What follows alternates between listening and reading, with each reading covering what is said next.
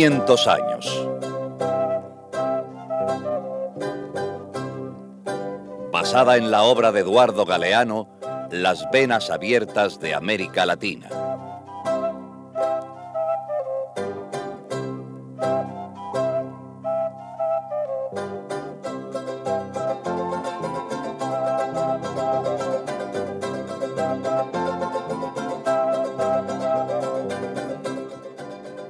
El descubrimiento de América. Que también podría llamarse los primeros ladrones.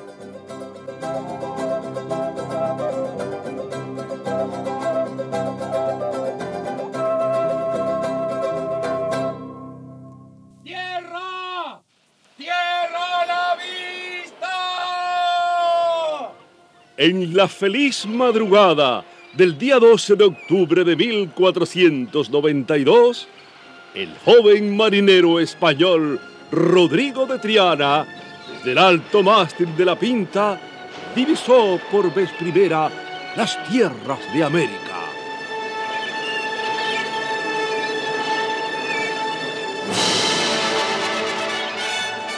Amanecer de un nuevo mundo. Fecha memorable en que se unieron en un abrazo de razas las dos mitades del planeta. España y América. América y España. Celebramos el ciento quintenario, perdón, el quinto centenario de aquella epopeya de valientes forjadores de la historia.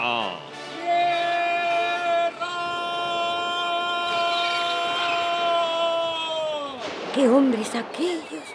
¡Qué mollejas tenían! Ese Colón, mire que atreverse a venir de allá para acá montado en un barquito. Señora, por favor, cállese, deje oír. Os agradezco, Señor, por haberme librado de las asechanzas del viento y del mar. Vuestra mano poderosa me ha conducido sano y salvo hasta estas lejanas tierras. Gracias os doy, Señor. Todos los libros de historia mencionarán mi nombre y hablarán de este momento. ¡Qué momento, señores! ¡Qué momento! ¿Qué sentiría don Cristóbal cuando ya iba a poner la pata en tierra? Yo siempre digo que la historia del mundo se divide en dos. Antes de Colón y después de Colón.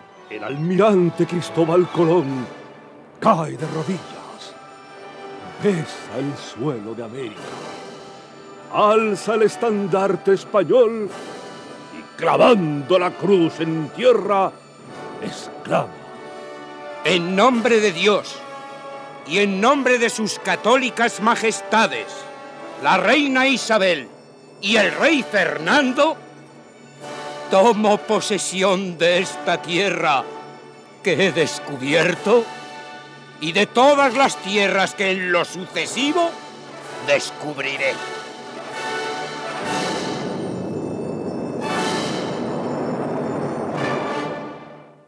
A mí se me ponen los pelos de punta cuando oigo estas cosas. Qué grande fue el descubrimiento de América. Pero hay algo más grande, señora. ¿Qué? ¿Sabe? No. Colón llegó aquí por carambola.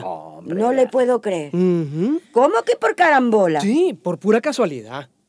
Él creía que había llegado a Asia, a la India, por el otro lado del mundo, navegando en la dirección del sol. ¿Ah, sí? Sí.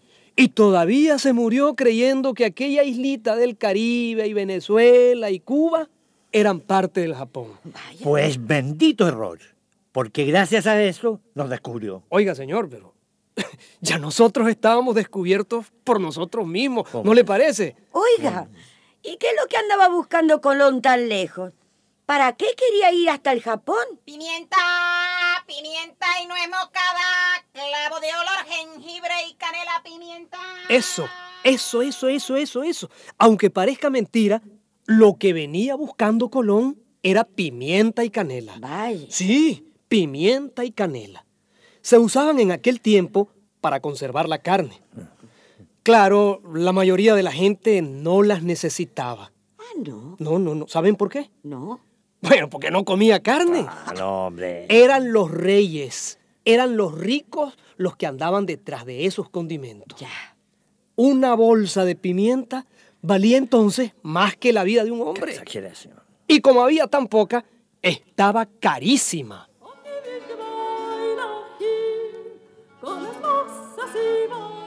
Carísima. ¡Oh, no! ¿Cómo será possibile che la sua maestà, la reina Isabel de Spagna, dica questa cosa? Pruebe, pruebe. Mm. Mm, Pimienta negra, traída de la India, del más remotísimo oriente. Y cobrada al más altísimo precio. Vosotros, los mercaderes de Venecia, estáis estrangulando a todas las cortes de Europa. ¡Mamma mía! Estrangulando, estrangulando. No, majestad. Lo que estamos es adornando con collares de perlas los pescuezos de las reinas y sazonando los almuerzos de los príncipes. Ma olvida ahora la pimienta y mire questa porcelana china. Oh, bellissima! E questa alfombra de Persia, delicatissima.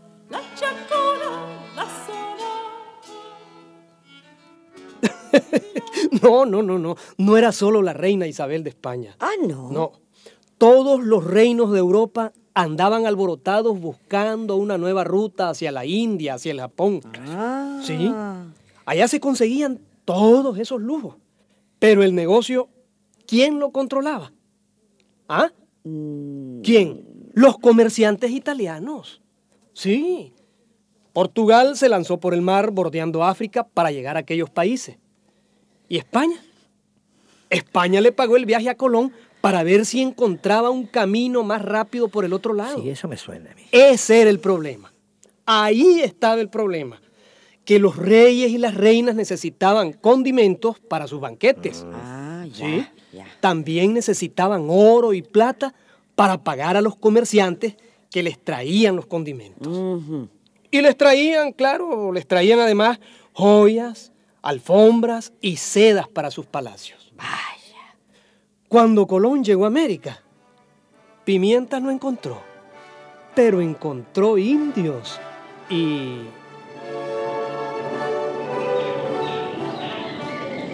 ¿Y de dónde viene ese oro que lleváis colgado en las narices y en las orejas, eh? ¿Que de dónde viene, digo? ¿Japón? ¿Esto es Japón o, o la China? ¿A dónde he llegado yo? ¿Y con vosotros qué pasa? ¿Sois mudos? No, no, no. No me ofrezcáis pajaritos de colores. ¿Para qué los quiero? El oro. ¿El oro de dónde lo sacasteis? ¿De dónde?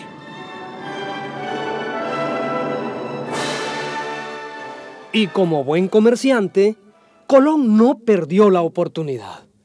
Ahí mismito les cambió a los indios sus adornos de oro por pedazos de vidrio, por espejitos, por chucherías que traían los marineros. Y cuando se supo en España el resultado de la aventura de Colón, Tenía razón el almirante. La tierra es redonda. Redonda, pero no como un huevo, sino como un doblón de oro. el grito de Rodrigo de Triana al llegar a América ¡Tierra! se escuchó de manera muy distinta en España. ¡Oro!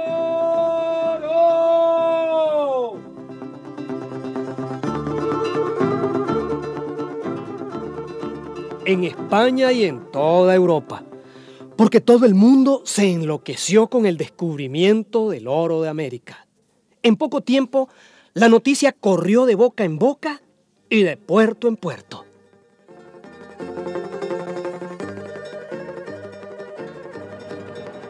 ¿Quién dijo oro? ¿Dónde está? ¿Quién viaja conmigo? Necesito 100 hombres audaces. ¡A las Indias! ¡Vamos a las Indias! ¡A los valientes! ¡Ayuda, fortuna! A ver qué hombres vienen conmigo. Era una fiebre de oro. Las tierras vírgenes de América encendían la codicia de los capitanes, de los soldados en harapos, de los presos reclutados en las cárceles de Sevilla. Los comerciantes y los banqueros pagaban los viajes y cobraban la mayor parte del botín. El oro iba a remediar todos los males de Europa. Con el nuevo oro se iban a pagar todas las deudas y a comprar todos los lujos. Bueno, pero al lado de lo que buscaban oro, iban los misioneros que nos predicaban a Cristo y a la Virgen. claro. Valga una cosa por la otra, digo yo, ¿no? Pues así es, señora, así es. La mejor herencia que nos dejaron aquellos hombres fue la religión verdadera, el catolicismo. Claro que sí, sí, sí, sí, sí. La verdad es que la Iglesia Católica y, bueno, hasta el mismo Papa tuvo mucho que ver en este asunto de América.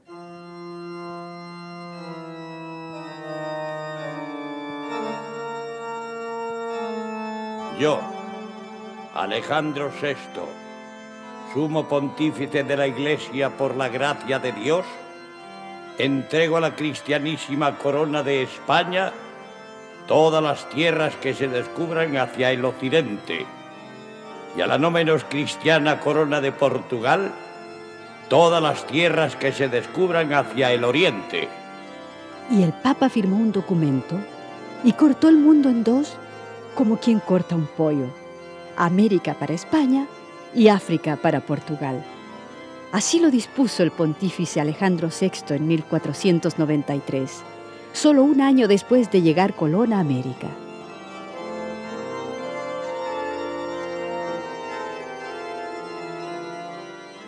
Por lo que veo, ese papa era muy generoso con lo ajeno. Más respeto con el Papa, pues señor. Pero óigame, señor, ¿qué es eso de andar regalando países como el que regala caramelos? Es que eran otros tiempos, señora. El caso, el caso es que el Papa Alejandro VI, que por cierto era español, sí, era español, le regaló a España todas las tierras de América para que las evangelizaran. No me lo puedo Sí, creer. ¿cómo no? A cambio del Evangelio, los españoles podían quedarse con el oro de los indios. Y hasta con los indios. ¿Cómo que con los indios? Sí. ¿Saben ustedes cómo hacían los españoles antes de entrar en un poblado indígena? ¿Lo Ni saben? idea, ni idea. ¿Usted? Bueno, pues hacían un requerimiento. Un requerimiento. Llevaban una especie de notario y delante de él debían leer un discurso. En ese discurso se informaba a los indios que todas sus tierras habían sido regaladas por el Papa a los reyes españoles. Vaya. ¿Eh? Bueno, pues dense en cuenta. Y por lo tanto, los indios debían obedecer, aceptar la orden del Papa y bautizarse. Eso era lo que se les requería. ¿Y si los indios no querían eso que le requerían?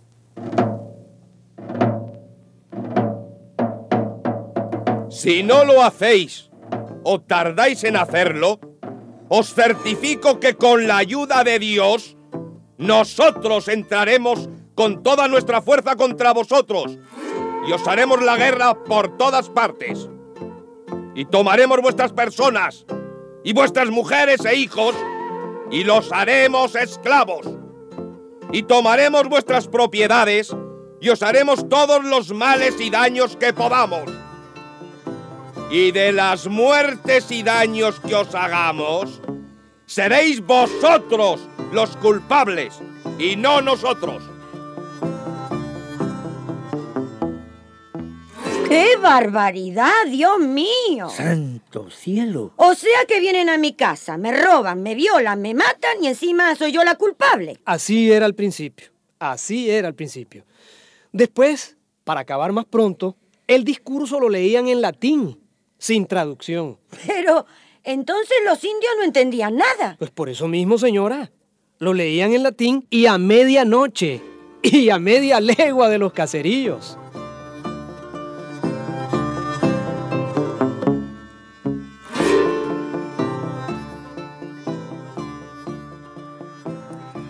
Entraban los españoles en los pueblos y no dejaban niños, ni viejos, ni mujeres preñadas que no desbarrigaran y hacían pedazos. Hacían apuestas sobre quién de una cuchillada habría un indio por medio o le cortaba la cabeza de un tajo. Tomaban las criaturas por las piernas y daban con ellas en las piedras. hacían unas horcas largas y de trece en trece, en honor de Jesucristo y los doce apóstoles. Los quemaban vivos para mantener a los perros amaestrados en matar. Traían muchos indios en cadenas y los mordían y los destrozaban y tenían carnicería pública de carne humana y les echaban los pedazos a los perros. Yo vi todo esto, muchas maneras de crueldad, nunca vistas ni leídas. Basta ya, basta ya, basta ya. Usted es un comunista y no tolero que siga hablando disparates y difamando a aquellos héroes. O- Óigame, óigame, por favor. O- no, oiga, no los difamo yo. Eso que usted acaba de oír lo escribió el obispo Fray Bartolomé de las Casas en 1552. Auténtico. Él miró todas, todas, todas esas cosas con sus propios ojos. Otro comunista sería ese. pues. Bueno, el comunismo no se había inventado todavía, ni la teología de la liberación. Si aquí lo que estamos haciendo es contar la historia. Usted manipula la historia, que es muy distinto. Oiga, señor. Calumnias. Pero- A mí me consta que muchos indios se bautizaron. Más le valía hacerlo, claro. Pues si supiera que tampoco les valía, señora. Ah, no. No, porque si se bautizaban, ya eran cristianos. Y si eran cristianos, ya eran siervos del rey de España. Ah. Sí, y si eran siervos del rey, tenían que entregarle todo, todo, todo el oro como impuesto. Ya, ya. ¿Y qué pasaba cuando se acababa el oro? ¿Mm? ¿Qué pasaba? Bueno, que los impuestos tenían que pagarlos trabajando como esclavos para los españoles. ¡Caray! Pero entonces me matan si no hay bautizo. Y si hay bautizo, me matan.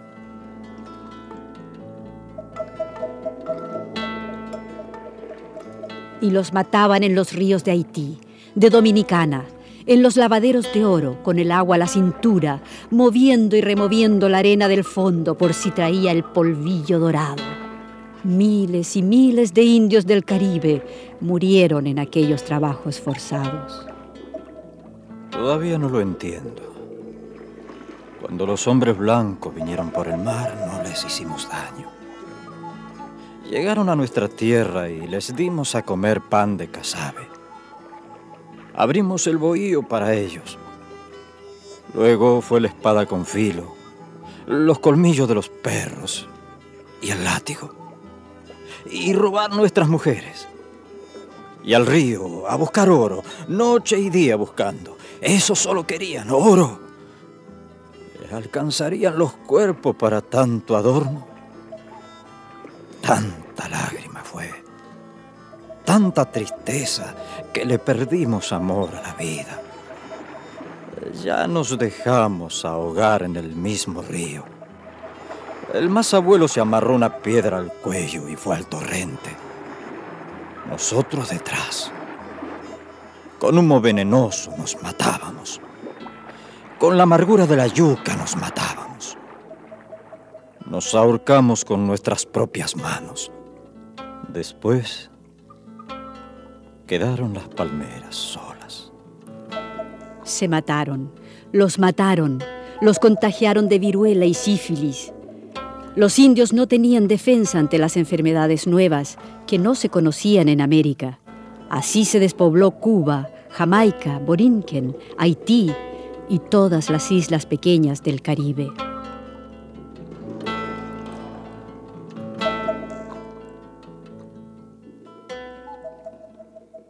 A la llegada de los españoles, Haití contaba con una población de 500.000 indígenas.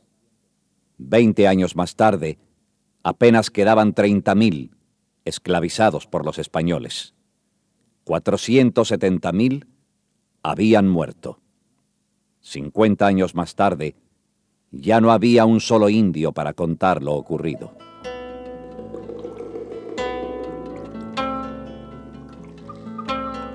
¡Cuánto muerto, Virgen Santa! ¡Cuánto abuso! Óigame usted, mire, eso habría que demostrarlo. ¿Mm? A ver, ¿de dónde está sacando esos datos?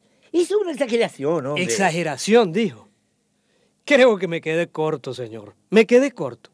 Algunos historiadores hablan de un millón y hasta de 3 millones de indios que vivían en el Caribe. Bastaron muy pocos años para acabar con todos ellos. Y también para acabar con el poco oro que había en los ríos de las islas. ¿Y ahora qué? ¿Y ahora qué? ¿Dónde encontrarían más oro los españoles? ¡En tierra firme! ¡En el imperio de los aztecas! Hernán Cortés embarcó hacia México y destruyó la gran ciudad de Tenochtitlán. Lo cuentan las voces de los vencidos. Lo recuerdo, lo recuerdo. No se me borra. Se aturdían las orejas. Venían con truenos, lluvia de fuego y empenados altos de hierro. En América no se conocían los caballos, ni las armaduras, ni la pólvora. Ante el estampido de los cañones y los arcabuces, los indios se espantaban, huían. De nada les servía la flecha ni el escudo de guerra. Con los tesoros del templo hicieron una gran bola de oro y dieron fuego a todo lo demás. Como si fueran monos buscaban el oro. Tenían hambre furiosa de oro. Como puercos hambrientos lo deseaban.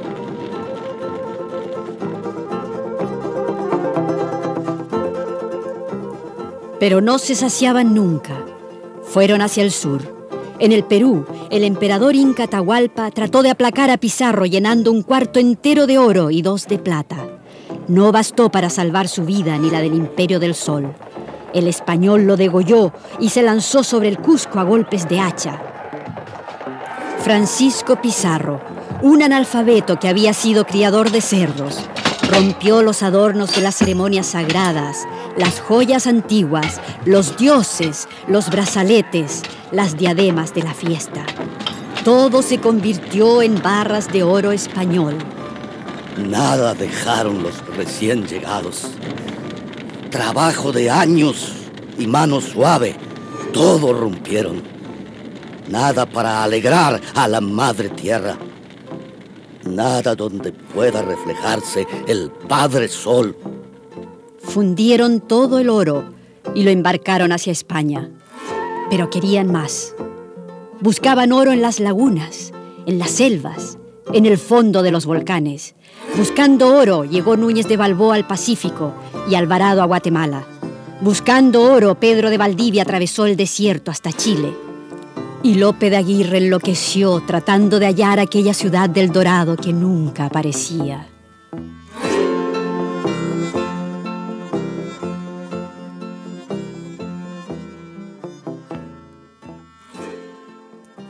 La conclusión que saco de lo que aquí se ha dicho, si esos datos son ciertos, claro, es que los de allá eran unos grandísimos ladrones y los de acá unos perfectos idiotas. Ay, no, señor, no hable así de los muertos. Pero señora, ¿cómo es posible que imperios tan grandes se dejaran ganar tan tontamente? No se olvide de la pólvora, señor.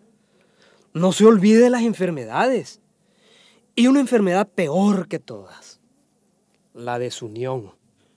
Cuando los españoles llegaron, nuestros pueblos estaban muy divididos. Ah, sí. ¿Sí? Los tlaxcaltecas odiaban a los aztecas. Los caribes le hacían la guerra a los taínos. ¿Vea usted? Los de Quito contra los del Cusco. Oh, Atahualpa y Huáscar eran hermanos, sí, eran hermanos.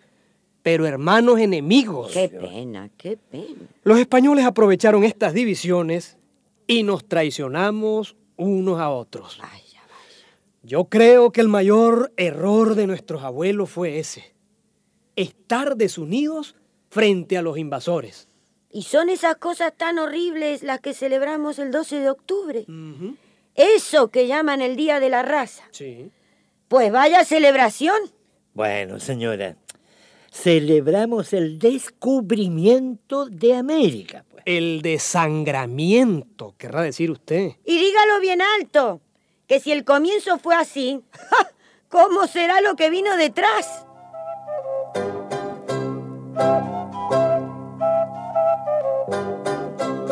...500 años... ...y siguen abiertas las venas de América Latina.